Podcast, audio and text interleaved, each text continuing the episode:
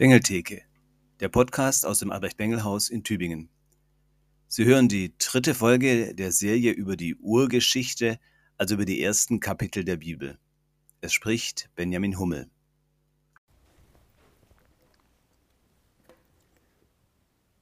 Herzlich willkommen zu Folge 3 über die Urgeschichte. Heute kommen wir zu Kapitel 2, Vers 4 bis 25. Und ich habe äh, das überschrieben mit der Mensch. Wir beginnen wieder mit einem kurzen Rückblick auf die letzte Folge, dann beginnt die Auslegung, auch wieder zuerst Überblick und dann Vers für Vers. Also zuerst Rückblick auf die letzte Folge. Die war zu Kapitel 1, Vers 1 bis 2, Vers 3. Das ist die Grundlage des biblischen Wirklichkeitsverständnisses. Es ist der Auftakt zur Bibel und er ist vom Rest der Urgeschichte abgehoben. Er ist die Grundlage für alles, was ist und was noch kommt.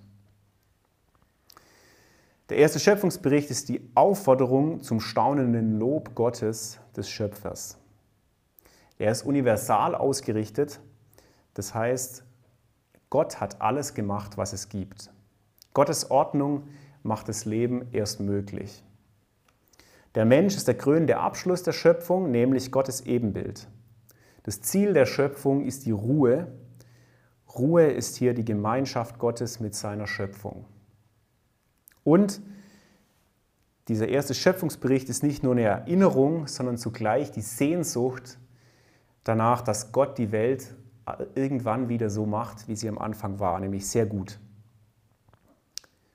So wie, es am, so wie am Anfang alles sehr gut war auch wenn das dann in der Offenbarung eine neue Welt wird, nicht einfach nur eine Reparatur der alten Welt. Wir kommen zur Auslegung. Zuerst Überblick über diesen Abschnitt. Wir kommen zum sogenannten zweiten Schöpfungsbericht. Die Schöpfung wird also nochmal erzählt, allerdings ganz anders als in Kapitel 1 und auf der äußeren Ebene auch widersprüchlich. Die Schöpfung hat eine andere Reihenfolge äh, in diesem zweiten Kapitel. Da wird zuerst der Mensch geschaffen und dann der Lebensraum, der Garten. Zuerst kommt der Mensch und dann kommen Pflanzen und Tiere. Und erst ganz am Schluss werden dann, äh, kommen dann die beiden Geschlechter dazu. Am Anfang steht eine Dürre anstatt der Urflut wie im ersten Kapitel. Das ist jetzt das erste Beispiel in der Urgeschichte für diese aspektive Erzählweise in der Bibel. Das heißt, die Sache wird zweimal erzählt, aber aus unterschiedlicher Perspektive. Und auf den ersten Blick äh, wird es anders beschrieben, aber wenn man beides zusammenlegt, dann merkt man, es ist die gleiche Sache, ähm, die nur von einer anderen Seite aus betrachtet wird. Während der erste Schöpfungsbericht Himmel und Erde also alles im Blick hat, verengt sich jetzt die Perspektive ganz bewusst auf den Menschen. Der steht jetzt im Mittelpunkt. Pflanzen, Tiere und so weiter, das sind nur zweitrangige Nebenakteure im zweiten Kapitel. Kurz gesagt, im ersten Schöpfungsbericht ging es darum, was ist die Welt, so als Ganzes. Im zweiten Schöpfungsbericht geht es darum, was ist der Mensch.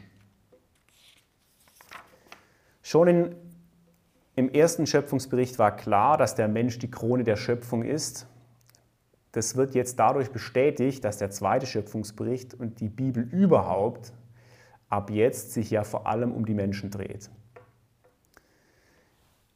Die, die Stellung des äh, Textabschnitts in der Gesamturgeschichte ist jetzt auch wieder eine andere als äh, der erste Schöpfungsbericht. Mit 2 Vers 4 beginnt jetzt der erste Toledot-Abschnitt.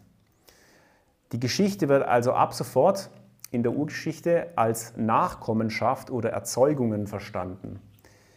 Das heißt, der zweite Schöpfungsbericht versteht sich als eine Erzeugung aus etwas anderem, das heißt, er setzt was voraus.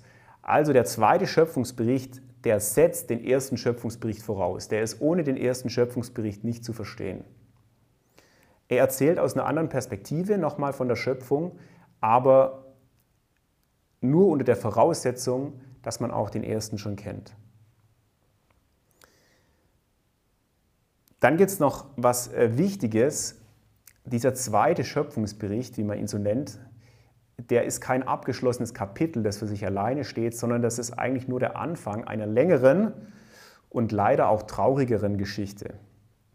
Der zweite Schöpfungsbericht steht also nicht nur für sich allein da, sondern der ist die Vorgeschichte des Sündenfalls. Erst im Zusammenhang mit Kapitel 3 und Kapitel 4 wird diese große Frage beantwortet, was ist der Mensch heute?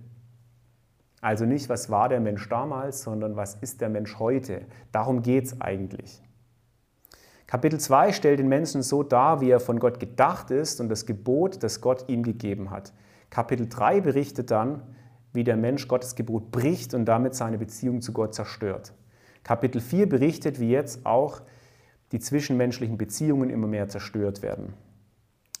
Dabei sind der Sündenfall in Kapitel 3 und Kains Brudermord in Kapitel 4 ganz ähnlich aufgebaut. Im Prinzip schildern diese Kapitel 2 bis 4, wie der Mensch langsam sich selber und dann auch die anderen zerstört. Aber zugleich schildern diese Kapitel, wie Gott immer wieder einen neuen Anfang mit den Menschen macht. Kapitel 2 und 3 verwendet jetzt wieder eine andere Gottesbezeichnung als in Kapitel 1, nämlich Yahweh Elohim oder Yahweh Gott. Also die Kombination aus Personenname und Gattungsbezeichnung. Das ist selten, aber hier ähm, wird es bewusst verwendet. Das ist eine inhaltliche Aussage. Zwei, Kapitel 2 bis 3 ist so ein Zwischenzustand zwischen dieser universalen Schöpfung am Anfang, wo also quasi nur von Elohim die Rede ist, und, dann, und der Heilsgeschichte der, oder der persönlichen Geschichte Gottes mit den Menschen. Einerseits steht das immer noch in Verbindung zu dieser universalen Schöpfungsmacht Gottes, andererseits tritt Gott jetzt verstärkt als Person auf, die in Beziehung zu einzelnen Menschen tritt. Gott ist beides. Er ist einerseits dieser universale, unbegreifliche Schöpfer und andererseits jemand, der den Menschen begegnet, der mit uns in Kontakt tritt. Und in Kapitel 4, da geht es dann komplett über in den Personennamen, da ist dann nur noch von Yahweh die Rede. Und damit ist auch dann dieser Übergang in, diesem, äh, in diesen Kapiteln 2 bis 4 abgeschlossen. Die Schöpfung liegt dann hinter uns und der Blick richtet sich dann ab Kapitel 4 auf Gottes persönlichen Wirken mit den Menschen. Soweit der Überblick. Wir kommen zum eigentlichen Bibeltext. Der hat wieder eine Überschrift, nämlich Kapitel 2, Vers 4a. Dies sind die Geschlechter der Himmel und der Erde, als sie geschaffen wurden. Also jetzt Geschlechter ist, so habe ich jetzt mal das Wort Toledot übersetzt. Wie gesagt, man könnte auch Erzeugungen oder Hervorbringungen übersetzen. Jetzt hat die Schöpfung aus dem ersten Schöpfungsbericht ihre ersten Auswirkungen, ihre ersten Folgen. Oder anders ausgedrückt, jetzt beginnt ganz allgemein die Geschichte der Welt. Die ist noch dunkel, die ist noch weit weg, aber jetzt beginnt Gottes Handeln mit der Welt, mit der Menschheit. Ab jetzt gibt es einen ungebrochenen Zusammenhang aller Ereignisse in dieser Zeit. Das heißt, auch der erste Schöpfungsbericht ist vorausgesetzt und das, obwohl sich die Handlung auf der äußeren Ebene widerspricht. Dann kommt die Einleitung an einem Tag, als Jahwe Gott Himmel und Erde schuf. Tag ist hier nicht im Sinne eines äh, menschlichen irdischen Tages zu verstehen, sondern als Zeitraum. Das hebräische Wort äh, hat eine Bedeutungsspanne, die auch einfach nur Zeitraum hm, bedeuten kann. Also man könnte auch übersetzen zu einem Zeitpunkt, als Jahwe Gott Erde und Himmel schuf. Es geht darum, dass diese Ereignisse eben aus dieser Vorzeit stammen, als die Welt noch im Entstehen war. Und dann geht es weiter und alles Gebüsch des Feldes war noch nicht auf der Erde und alle Pflanzen des Feldes waren noch nicht gesprost. Denn Jahwe Gott hatte nicht regnen lassen auf der Erde und ein Mensch war nicht da, um den Ackerboden zu bearbeiten. Also die Abfolge der Schöpfungswerke ist hier zunächst mal anders als im ersten Schöpfungsbericht. Da sind noch keine Pflanzen da. Überhaupt scheint die Fruchtbarkeit der Erde erst möglich zu sein, wenn der Mensch da ist, der die Erde bebaut. Auch hier beginnt die Erzählung mit einer Chaosschilderung, aber genau umgekehrt. Hier ist es das Chaos nicht die Wasserflut, sondern das Gegenteil, es ist trocken. Ja, und das lässt sich nicht so einfach auflösen, indem man sagt, naja, das wird einfach in der anderen Reihenfolge erzählt, aber, ähm, äh, aber eigentlich war es eben so wie im Kapitel 1. Also hier wird wirklich eine andere Reihenfolge erzählt. Die äußeren Ereignisse sind dem Erzähler offensichtlich gar nicht so wichtig, weil er kennt ja diesen ersten Schöpfungsbericht. Er weiß, ähm, dass der anders erzählt. Es geht wieder um eine theologische Aussage. Es geht darum, dass die Schöpfungswerke zweitrangig sind gegenüber dem Menschen. Deshalb ist es hier äh, genau umgekehrt wie im Kapitel davor. Da war der Mensch die Krone am Schluss und hier macht er den Anfang, weil er das Wichtigste ist. Oder noch zugespitzter, hier geht es von Anfang an nur um den Menschen. Es geht gar nicht um Himmel, Meer, Land, Pflanzen, Sterne, Tiere. Es geht um den Menschen. Aber der Mensch ist nicht für sich selbst da. Auch das wird gleich am Anfang deutlich gemacht. Der bekommt die Bestimmung, den Ackerboden zu bebauen. Er ist dazu da, der Schöpfung zu dienen, gerade weil er die Krone, die, der König der Schöpfung ist. Das ist die Aufgabe des Königs. Schon hier wird auch der untrennbare Zusammenhang von Mensch und Ackerboden äh, angedeutet. Das hebräische Wort für Mensch heißt Adam, das Wort für Ackerboden heißt Adama. Also das ist quasi äh, ganz verwandt, ganz ähnlich. Da wird schon angedeutet, dass die zwei was miteinander zu tun haben. Aber es wird noch nicht ausgedrückt, warum. Und ein Dunst stieg auf von der Erde und bewässerte die ganze Oberfläche des Ackerbodens. Statt Dunst könnte man auch einfach äh, Feuchtigkeit oder allgemeiner Wasser übersetzen. Das, dieses hebräische Wort, das kommt sonst nur bei Hiob vor als Nebel oder Dunst. Hier könnte es auch, also manche sagen, es könnte eine unterirdische Quelle sein, aber wahrscheinlich ist es ganz bewusst so ein vages Wort, ähm, das irgendwo zwischen Quelle und Regen ist, wo man, wo man so nicht genau weiß, was es ist. Auf jeden Fall erbarmt sich Gott über die Trockenheit der Erde und schenkt Feuchtigkeit, aber eine sanfte und wohltuende Feuchtigkeit. Ganz im Gegensatz zu der Sintflut, die später kommt. Und jetzt schafft Gott den Menschen. Und Jahwe Gott formte den Menschen Staub vom Ackerboden. Und er hauchte in seine Nasenflügel einen Atem des Lebens. Und der Mensch wurde zu einer lebendigen Kehle. Yahweh Elohim. Also wie gesagt, die Kombination des Gottesnamens, die ist relativ selten im Alten Testament. Hier verbindet sich Gottes Identität als der universale Schöpfer und der persönliche Erlöser Gott. Wie in Vers 4 wird deutlich, hier beginnt die Geschichte. Mit Jahwe tritt Gottes Wirken in die Geschichte, die Heilsgeschichte auf den Plan. Gott wirkt nicht nur allgemein, universal, sondern der wirkt auch persönlich in der Geschichte. Gott formt oder töpfert den Menschen. Gott arbeitet als Handwerker, als Töpfer. Der macht sich wieder die Hände schmutzig. Wie so ein Töpfer, der nach ganz dreckige Hände hat von diesem Zeug. Er legt Hand an, er arbeitet, er ist aktiv. Und das zeigt auch, der Mensch ist was Kunstvolles. So wie ein schönes Tongefäß ein Kunstwerk ist. Der Mensch wird quasi aus zwei Komponenten geschaffen, aus Staub vom Ackerboden und aus Geist oder Wind Gottes. Der Mensch besteht also erstens aus Materie. Diese Materie ist ein Sinnbild für Vergänglichkeit und Tod. Da steht nämlich ausdrücklich Staub und nicht Lehm. Staub steht für Nichtigkeit, das zerrinnt einem zwischen den Fingern. Staub ist trocken, Staub ist leblos. Und deshalb nimmt Gott den Staub, der eigentlich nicht zum Töpfern geeignet ist, anstatt des Lebens. Normalerweise nimmt der Töpfer ja Lehm. Gott nimmt ganz bewusst den Staub, das Nichtige. Er nimmt den Staub vom Ackerboden, von der Adama. Der Mensch ist zuerst eben nichts Besonderes, sondern er ist von dem Element genommen, das er bebauen soll. Der Mensch ist zwar der König der Schöpfung, aber er ist eben zugleich Teil der Schöpfung. Er kommt von ganz unten, vom Ackerboden. Das Besondere am Menschen ist nicht, was er ist, sondern was Gott aus ihm macht. Der Mensch besteht zweitens aus Gottes Atem. Gott haucht ihm das Leben ein. Das Leben des Menschen ist etwas, was Gott in ihn hineingelegt hat. Der Mensch wird nicht durch das, was er ist, zum Menschen.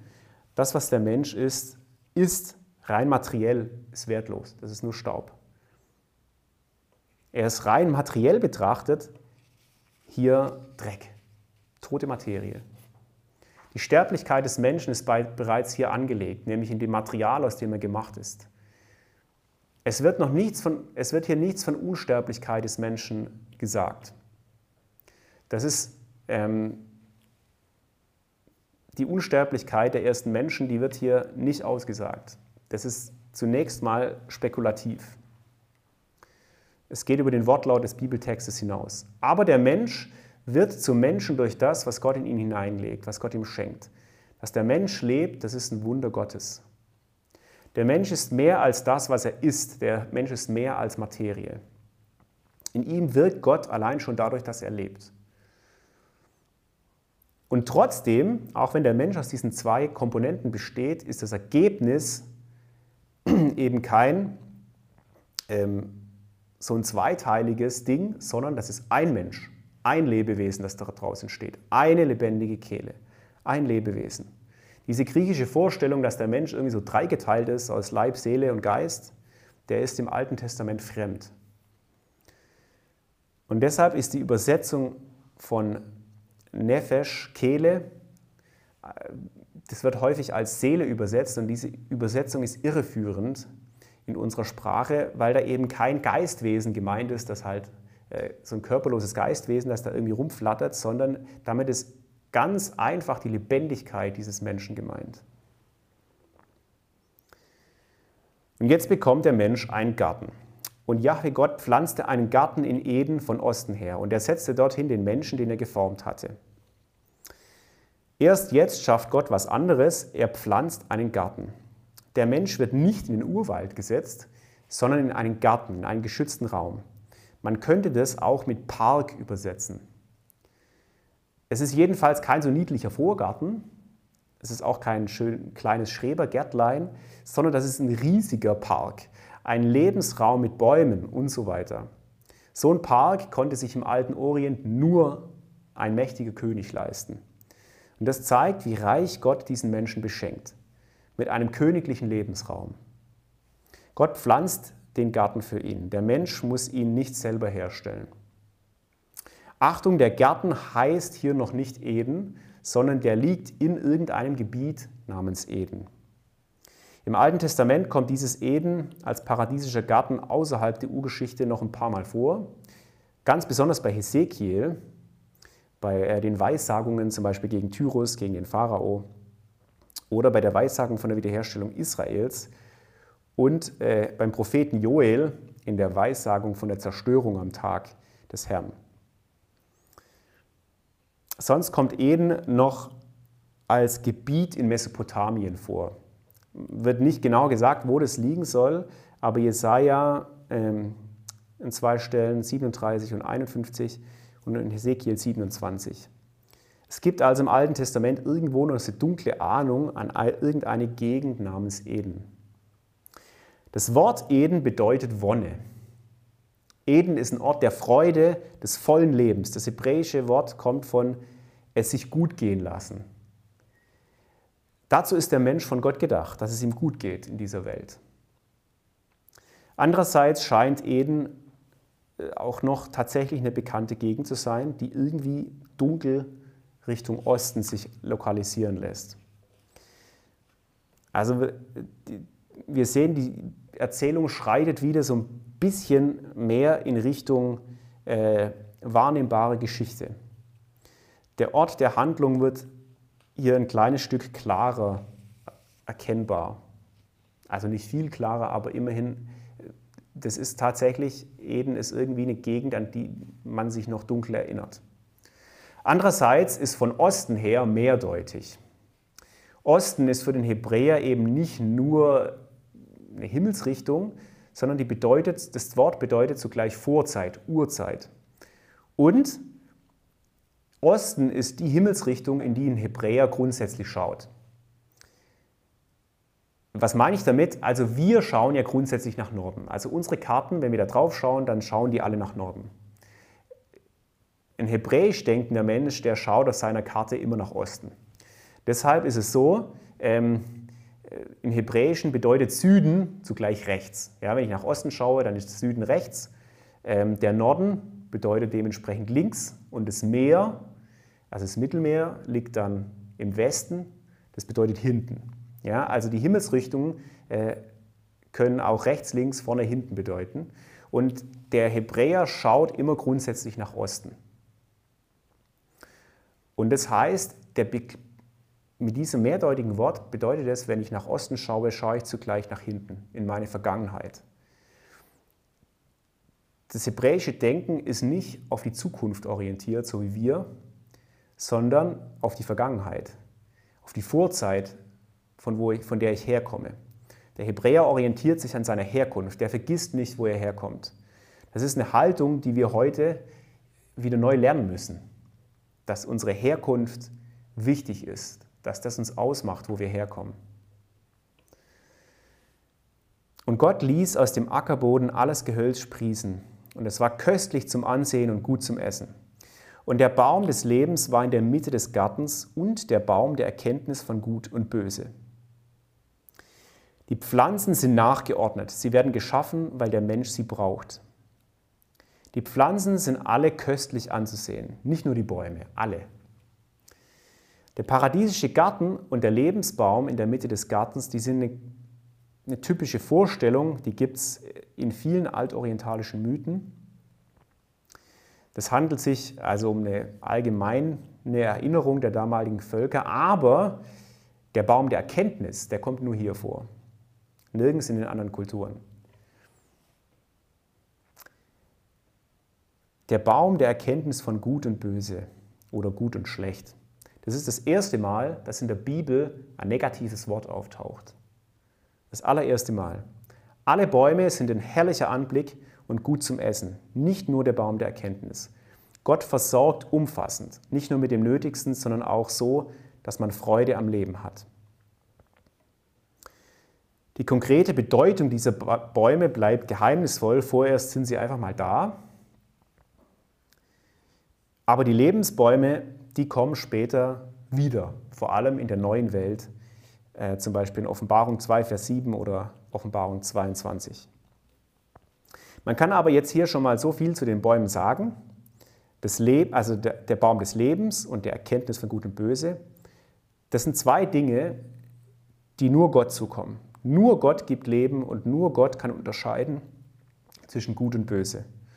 Beziehungsweise nur Gott bestimmt überhaupt, was gut und böse ist. Die Bäume stehen also für zwei Bereiche, die dem Menschen nicht zustehen. Das Leben gehört Gott und die Entscheidung über Gut und Böse gehört Gott. Das bedeutet aber auch, außerhalb des Gartens ist die Welt anders. Außerhalb des Gartens ist die Welt trocken und nicht voller Wonne, wie der Garten und wenn die vier, auch wenn die vier Ströme etwas davon nach außen tragen. Die Welt in Genesis 2 ist also nicht die schöne, vollkommene Welt, sondern das ist eine ziemlich realistische Welt, in der Gott einen kleinen Raum der Ruhe und Geborgenheit geschaffen hat. Und jetzt kommen diese seltsamen vier Ströme. Das ist ein plötzlicher Einschub, der für uns heute ganz fremd komisch geworden ist. Und das fängt an. Und ein Strom geht hinaus aus Eden, um den Garten zu bewässern, und von dort verzweigt er sich und er wurde zu vier Armen. Das Wasser des Gartens bringt Leben in die Welt. Das ist die Erlebniswelt, äh, die die damaligen äh, Kulturen und Hochkulturen kannten. Es war ganz einfach, wo es einen großen Fluss gibt, da gibt es auch Leben.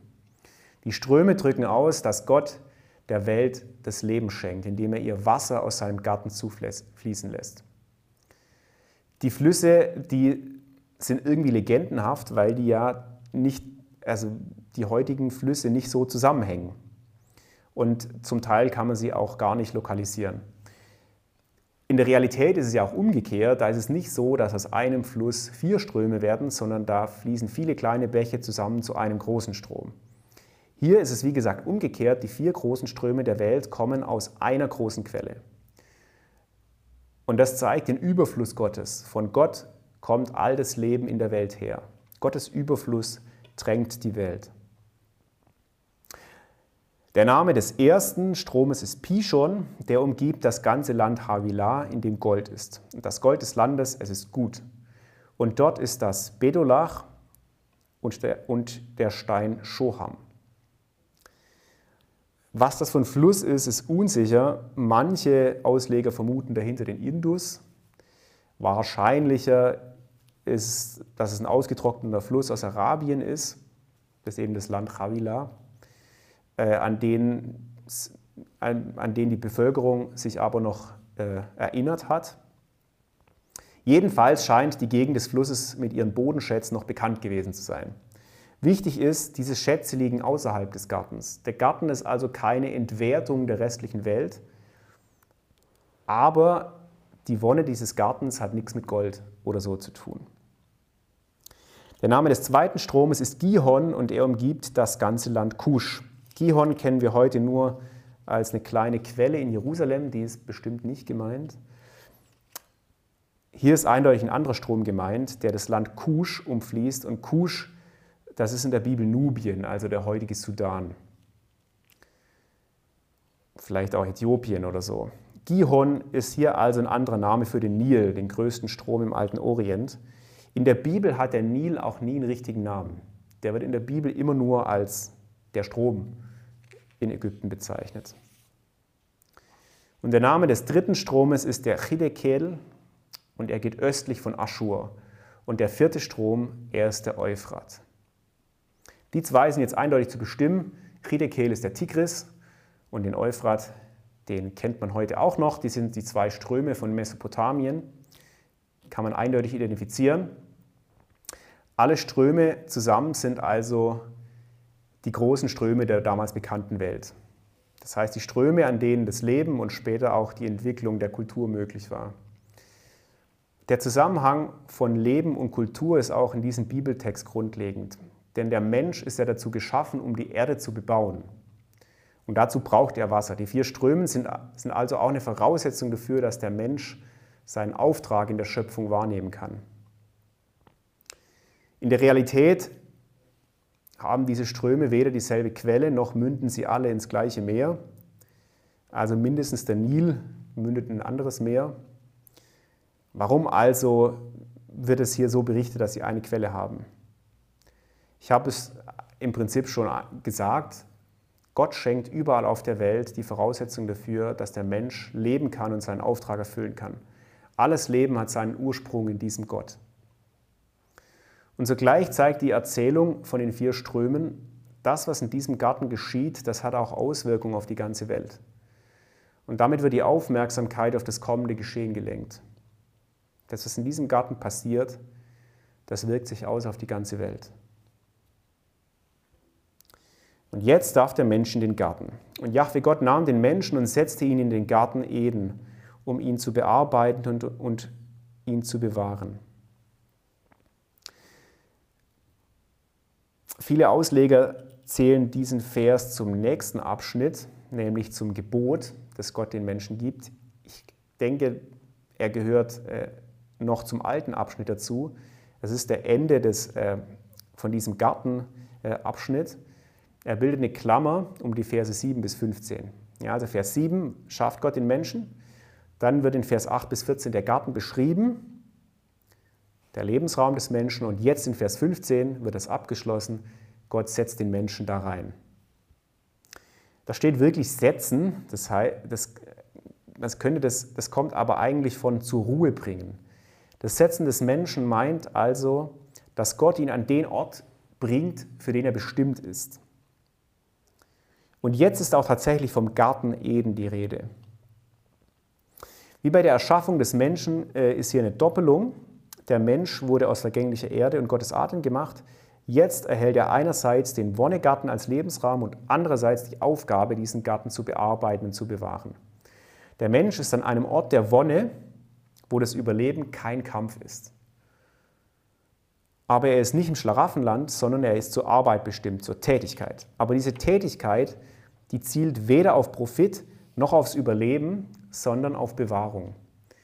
Hier sind Versorgung und Arbeit in einem idealen Verhältnis. Arbeit ist hier keine Plage, sondern die Erfüllung, die Bestimmung des Menschen.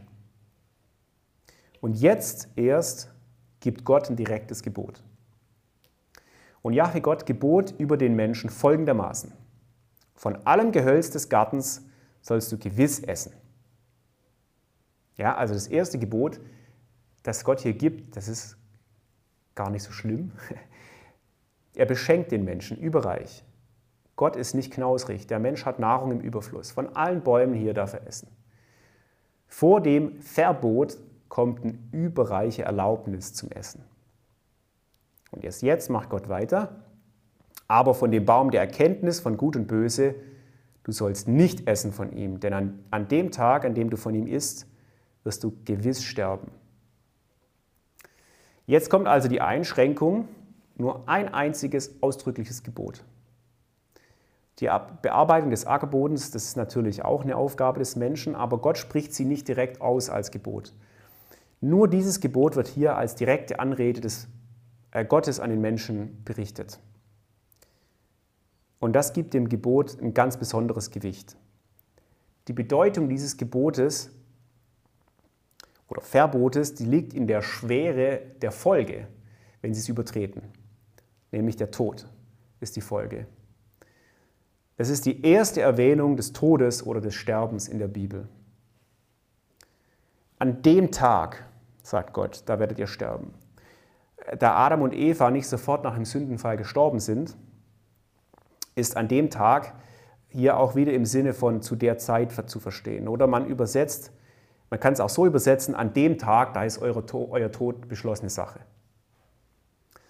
Achtung, das wird noch wichtig fürs nächste Kapitel, es wird nur ein Baum verboten. Es werden nicht beide Bäume verboten, sondern nur das Essen vom Baum der Erkenntnis wird verboten. Das Essen vom Baum des Lebens wird nicht verboten. Das bedeutet einerseits, die Unterscheidung von Gut und Böse will Gott dem Menschen nicht geben. Die Entscheidungsvollmacht behält Gott für sich. Viele Philosophen haben den Sündenfall deshalb als die Befreiung des Menschen verstanden, also von Gottes intellektueller Bevormundung. Aber wir werden es später sehen, Gott hat einen guten Grund, das den Menschen vorzuenthalten und zu verbieten. Es ist zum Wohl des Menschen. Es ist, damit der Mensch leben kann. Das Problem ist also nicht, dass der Mensch Entscheidungen zwischen Gut und Böse trifft. Das muss der immer tun. Das muss er auch hier tun. Ja? Zwischen gut, ich befolge Gottes Gebot und schlecht, böse, ich befolge das Gebot nicht. Aber der Mensch darf sich nicht anmaßen, diese Bereiche selber festzulegen. Und das tut nur Gott. Der Baum des Lebens wird aber nicht verboten. Und das heißt, das Leben kommt zwar nur von Gott her, aber das Leben gibt er dem Menschen. Und zwar, das gibt er dem Menschen gerne. Das Leben hält er nicht zurück, sondern das gibt er überschwänglich weiter. Es wird hier also nicht nur der Auslöser des Sündenfalls vorgestellt, sondern eigentlich geht es Gott hier um was anderes. Der weist dem Menschen den Platz zu, der ihm zusteht und der gut für ihn ist. Erst die Schlange nimmt das Gebot zum Anlass, um die Frau zur Sünde zu verführen. Römer 7, Vers 11 bis 13 da legt Paulus diese Stelle aus und schreibt, denn die Sünde nahm das Gebot zum Anlass und betrog mich und tötete mich durch das Gebot. So ist also das Gesetz heilig und das Gebot ist heilig, gerecht und gut. Ist dann, was doch gut ist, mir zum Tode geworden? Das sei ferne, sondern die Sünde, auf dass sie als Sünde sichtbar werde, hat mir durch das Gute den Tod gebracht, auf dass die Sünde über alle Maßen sündig werde durchs Gebot. Gottes Gebot will den Menschen nicht gängeln oder einschränken, sondern es will, dass der Mensch lebt und nicht stirbt. Und jetzt bekommt der Mensch ein Gegenüber. Und da macht Gott zuerst eine Bestandsaufnahme und fasst dann einen Plan. Und Jahwe Gott sprach, es ist nicht gut, dass der Mensch für sich allein ist. Ich werde ihm eine Hilfe machen, wie sein Gegenüber. Dieser Vers drückt noch deutlicher als die bisherigen aus, welche Rolle Gott hier einnimmt, die Rolle des fürsorgenden Vaters. Er sorgt dafür, dass es dem Menschen gut geht und er seinen Platz in dieser Welt bekommt. Der Begriff Adam ist hier wieder mehrdeutig. Er meint nicht mehr einfach nur die Gesamtmenschheit, sondern zuerst einen einzelnen Menschen, konkret den Mann. Dennoch steht er zugleich auch für die Gesamtheit der Männer. Sie allein, dass sie allein sind, das ist nicht gut. Also nur die Männer, das wäre schlecht. Und in, dieser, in gewisser Weise steht er somit auch doch noch für die Gesamtmenschheit. Sofern es in Genesis 2 um den Menschen allgemein und nicht in seiner geschlechtlichen Ausprägung geht. Erst durch das Gegenüber der Frau wird dieser Adam wirklich zum Menschen, zum Mann. Aber wie in Genesis 1 ist der Mensch auch in Genesis 2 nicht als Einzelwesen geschaffen, sondern als Gemeinschaftswesen und deshalb ist der bisherige Zustand nicht gut. Wie in Kapitel 1, so, geht's auch, so gilt auch in Kapitel 2, Gott schafft nicht alles auf einmal, sondern in einem Prozess, der erst am Ende vollkommen ist. Jetzt gibt es viele Theologen und äh, auch fromme Theologen, die der Meinung waren, dass der Mensch eigentlich nur zur Gemeinschaft mit Gott bestimmt war und dass Gott die Frau nur deshalb geschaffen hat, weil der Mensch innerlich äh, schon abgefallen war und sich unbedingt was Irdisches als Gegenüber gewünscht hätte. Davon steht hier gar nichts. Im Gegenteil, Gott selber sagt, es ist, Gott selber sagt, es ist nicht gut, dass der Mensch für sich allein ist. Gott sagt nicht, sei zufrieden, dass du mich hast, sondern Gott selber stellt fest, der Mensch braucht irdische Gemeinschaft. Und Gott lehnt damit jede Abschottung von seinen Mitmenschen kategorisch ab. Also der Mensch darf sich nicht abschotten von seinen Mitmenschen. Und wenn, wenn es noch so fromm begründet sein mag. Es kann zwar notwendig sein, sich mal zurückzuziehen, also gerade Einsiedler und Mönche haben ja viel wirklich Gutes bewirkt, und viel Segen bewirkt, aber das darf nie zu einer kategorischen Abkapselung werden. Die Hilfe, die Gott machen will, ist ausdrücklich ein Gegenüber. Sie ist nicht untergeordnet, sondern eine Entsprechung. Sie ist anders, sie ist genau gegensätzlich, aber sie ist auf Augenhöhe. Die Hilfe besteht also nicht in der Unterwerfung, sondern im Gegenüber, in der gegenseitigen Ergänzung. Jetzt kommt der erste Versuch, die Tiere. Jahwe Gott formte aus dem Ackerboden alle Lebewesen des Feldes und alle Vögel der Himmel und brachte sie zu Menschen, um zu sehen, wie er sie benennen würde. Und alles, was der Mensch und alles, wie der Mensch eine lebendige Kehle benannte, so war ihr Name. Und der Mensch benannte Namen für alles Vieh und für alle Vögel der Himmel und für alle Lebewesen des Feldes. Aber für den Menschen wurde keine Hilfe wie sein Gegenüber gefunden.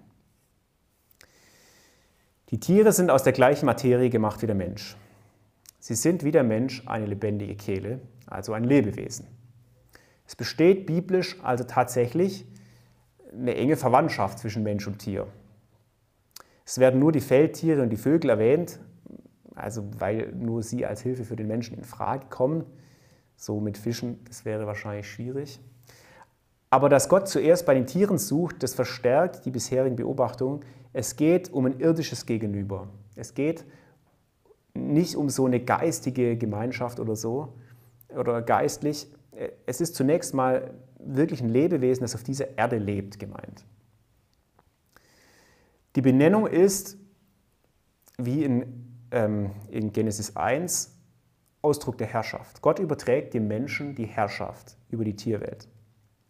Aber das Ziel ist nicht die Unterdrückung der Tierwelt, sondern die Suche nach einem Gegenüber, auch wenn diese Suche vergeblich ist.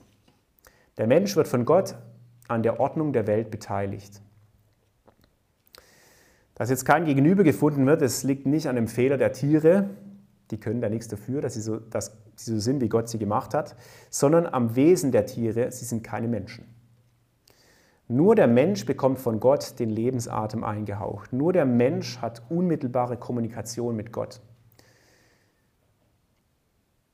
Trotz aller Verwandtschaft sind die Tiere also eine andere Kategorie von Lebewesen. Sie sind nicht wie der Mensch im Kontakt mit Gott und deshalb können sie auch gar kein Gegenüber für den Menschen sein. Der entscheidende Unterschied ist die Gottesbeziehung des Menschen. Gott zeigt den Menschen durch diesen ersten Versuch, dass er kein Tier ist, sondern irgendwas grundsätzlich anderes. Es ist also kein äh, Fehlversuch Gottes, kein Scheitern Gottes, sondern er macht das, um dem Menschen zu zeigen, dass er einzigartig ist. Und jetzt kommt der zweite Versuch, die Frau. Die Erschaffung der Frau hat keine Parallelen in anderen altorientalischen Kulturen. Die Frau ist hier einzigartig und vor allem, äh, die Erschaffung der Frau ist einzigartig, vor allem dadurch, dass die Frau gleichwertig geschaffen wird. Und Jahwe Gott nah, ließ auf den Menschen einen tiefen Schlaf fallen und er schlief. Der Mensch weiß also nicht, wie Gott die Frau gemacht hat. Der sieht am Schluss das Ergebnis. Ähm, die Schöpfung selber ist und bleibt auch hier Gottes Geheimnis. Der Mensch sieht es nicht. Und Gott, er, also Gott, nahm eine von, seiner Seiten, von seinen Seiten oder von seinen Rippen und er verschloss mit Fleisch an ihrer Stelle. Und Jahwe Gott baute die Seite, die er vom Menschen genommen hatte, zu einer Frau und er machte sie und er brachte sie zum Menschen. Was jetzt mit Rippe oder Seite gemeint ist, das ist gar nicht so einfach. Der Punkt ist nicht, dass die Frau aus einem ganz bestimmten Körperteil geschaffen wurde, sondern dass sie Mensch ist wie er. Sie kommt aus dem Mann und deshalb ist sie ein Gegenüber. Sie ist das gleiche wie er, ein Mensch. Gott baut die Frau. Wie beim Menschen arbeitet er als Handwerker. Dieser Begriff ist einzigartig in der Schöpfungserzählung. Dadurch wird besonders betont, dass Gott hier irgendwas Besonderes, was Komplexes, was Kunstvolles schafft. Wie ein Baumeister, der ein tolles Haus baut. Und dann am Schluss heißt es, und Gott brachte sie zum Menschen. So drückt man das im alten Orient aus, wenn der Brautführer die Braut zum Bräutigam bringt. Gott verheiratet die beiden ganz offiziell. Und der Mensch sprach, dieses Mal ist es Knochen von meinem Knochen und Fleisch von meinem Fleisch. Deshalb soll sie Frau genannt werden, denn von einem Mann wurde dieses genommen. Hier geschieht die erste direkte Rede des Menschen beim Anblick der Frau. Diesmal ist das Ergebnis so klar, dass der Mensch selber spontanes erkennt und es quasi aus ihm rausbricht, das ist es, das ist mein Gegenüber, sie passt zu mir. Die Frau ist Mensch genauso wie der Mann, Knochen von meinem Knochen, Fleisch von meinem Fleisch. Erst jetzt macht diese Differenzierung des Menschen in Mann und Frau Sinn. Hebräisch ähm, sind die Worte für Mann und Frau ganz ähnlich. Ja, also Mann, das heißt Ish und Frau heißt Isha. Und Luther hat dieses Wortspiel versucht äh, zu übersetzen mit Mann und Männin. Man könnte es auch einfach so übersetzen, Mensch und Menschin. Ja, also beides sind Menschen, nur das eine ist eben ein Mann und das andere eine Frau. Der Mann sprudelt über vor Freude, dass er jetzt endlich das Gegenüber hat, dass er sich gewünscht hat, dass ihn ergänzt. Das ist das Idealbild, das Idealbild einer Ehe. Zwei Menschen, die letztlich dasselbe sind, nämlich Menschen, und sich doch in ihrer Unterschiedlichkeit so gut ergänzen, dass sie zueinander passen. Und jetzt fügt, ähm, jetzt ist ein Kommentar eingefügt zur Ehe. Deshalb wird ein Mann seinen Vater und seine Mutter verlassen und an seiner Frau kleben und sie werden zu einem Fleisch werden. Hier wird ein Kommentar für die Leser eingefügt, äh, denn also Adam und Eva mussten ja ihre Eltern nicht verlassen. Ja, die hatten dieses Problem nicht. Aber es wird trotzdem hier kommentiert und damit stellt, ähm, stellt der Bibeltext hier klar, dass die Ehe die wichtigste Beziehung für die Eheleute ist und auch sein muss. Das ist eigentlich eine ganz einleuchtende Regel. Wenn Eheleute andere Beziehungen wichtiger nehmen, also zwischenmenschliche Beziehungen, als ihre Beziehung zum Ehepartner, dann schadet es der Ehe. Die Betonung liegt hier auf dem Mann, der seine Familie verlassen muss. Das war notwendig, weil in so einer patriarchalischen Gesellschaft, da musste meistens die Frau ihre Familie verlassen, also die musste es sowieso tun. Aber der Vers stellt klar, das gilt für beide. Diese Haltung gilt für beide. Die Ehe ist wichtiger als die Großfamilie. Die Kinder müssen sich irgendwann von ihren Eltern trennen und die Eltern müssen ihre Kinder auch loslassen. Sonst gehen alle daran zugrunde oder sie nehmen zumindest Schaden daran. Ein Ehepaar ist letztlich ein neuer Mensch, eine neue Einheit. Sie ergänzen sich gegenseitig zu etwas Neuem. Sie werden ein Fleisch. Und das ist nicht nur als eine platonische Liebe zu deuten, sondern das ist ganz fleischlich, im wahrsten Sinne des Wortes. Ein Fleisch, das schließt die Sexualität ausdrücklich mit ein. Die Gemeinschaft der Eheleute ist im Idealfall vollständig. Geistig, geistlich und genauso selbstverständlich leiblich. Und dazu gehört eben auch die sexuelle Gemeinschaft dazu. Interessant ist, dass von Kinderzeugen hier gar nichts steht. Die Ehe ist auch dann eine vollwertige Ehe, wenn daraus keine Kinder entstehen. Keine Kinder entstehen oder keine Kinder entstehen können. Und dann sagt äh, der Kommentar noch, an seiner, er wird an seiner Frau kleben. Hier wird der Rahmen für die gottgewollte Sexualität äh, aufgezeigt. Die gehören jetzt zusammen, die kleben aneinander. Die Gemeinschaft zwischen Mann und Frau, die Ehe zwischen Mann und Frau. Heißt, die zwei gehören jetzt richtig zusammen. Außerhalb dieser Gemeinschaft ähm, gibt es biblisch gesehen keine gottgewollte sexuelle Aktivität und auch keine andere Art von Ehe oder so. Außerdem interpretiert Jesus diese Stelle, Markus 10, Vers 7 und 8, ähm, als Beleg gegen die Ehescheidung. Also die Verbindung von Mann und Frau ähm, wird von Jesus als lebenslange Ehe verstanden und zwar aufgrund von diesem Bibelvers. Paulus äh, bezieht sich auch mal auf diese Stelle, allerdings negativ, 1. Korinther 6, Vers 3. Da sagt er, wer die Ehe bricht, indem er ins Bordell geht, der ist genauso mit der Prostituierten ein Fleisch. Es entsteht quasi eine neue, schlechte Einheit von Mann und Frau. Es geht also, also man kann das auch, also diese Gemeinschaft für Mann und Frau auch ins Schlechte verkehren. So, jetzt sind wir fast fertig. Jetzt kommt nur noch äh, der Abschlusssatz. Und sie waren beide nackt, der Mensch und seine Frau, und sie schämten sich nicht. Das ist keine Einschränkung des idealen Urzustandes, sondern im Gegenteil, das ist der ideale Urzustand. Ein Zustand, in dem Sexualität nichts Verwerfliches hat. In dem es kein, ein Zustand, in dem es einfach keinen Grund gibt, sich zu schämen. Das ist ein Zustand vollkommener Unschuld und Reinheit, aber kein asexueller Zustand. Und deshalb gibt es in der Bibel ja auch ein ganzes Buch, das sich mit der Sexualität, zwischen, mit der Beziehung zwischen Mann und Frau befasst, nämlich das Hohe Lied Salomos. Ganz interessant ist es, dass in diesem ähm, Satz wieder ein Wortspiel drin ist.